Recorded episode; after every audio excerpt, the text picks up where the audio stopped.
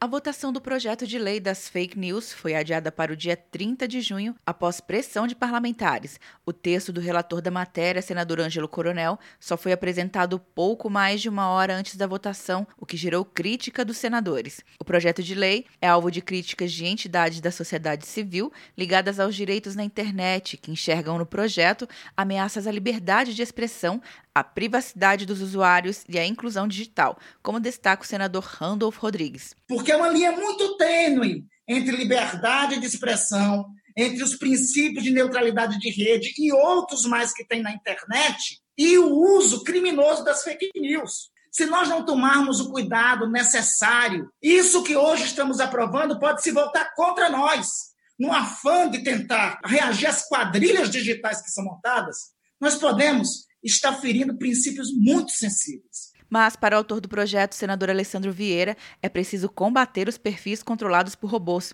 Que não existe nenhum risco para a liberdade de expressão, que não existe absolutamente nenhum risco para a inovação. É um projeto que tem três eixos muito claros: um projeto que cuida de combater contas falsas, de combater as redes automatizadas não identificadas, as chamadas redes de robôs, e permitir que o cidadão que se sinta lesado possa buscar, através do judiciário, a reparação desse dano com a identificação do agressor.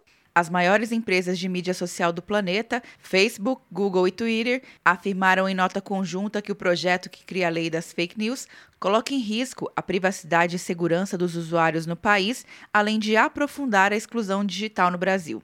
Atenção, você que fez o Enem! Sua nota pode valer uma bolsa de estudos de até 100% para os cursos de graduação à distância da Uninter.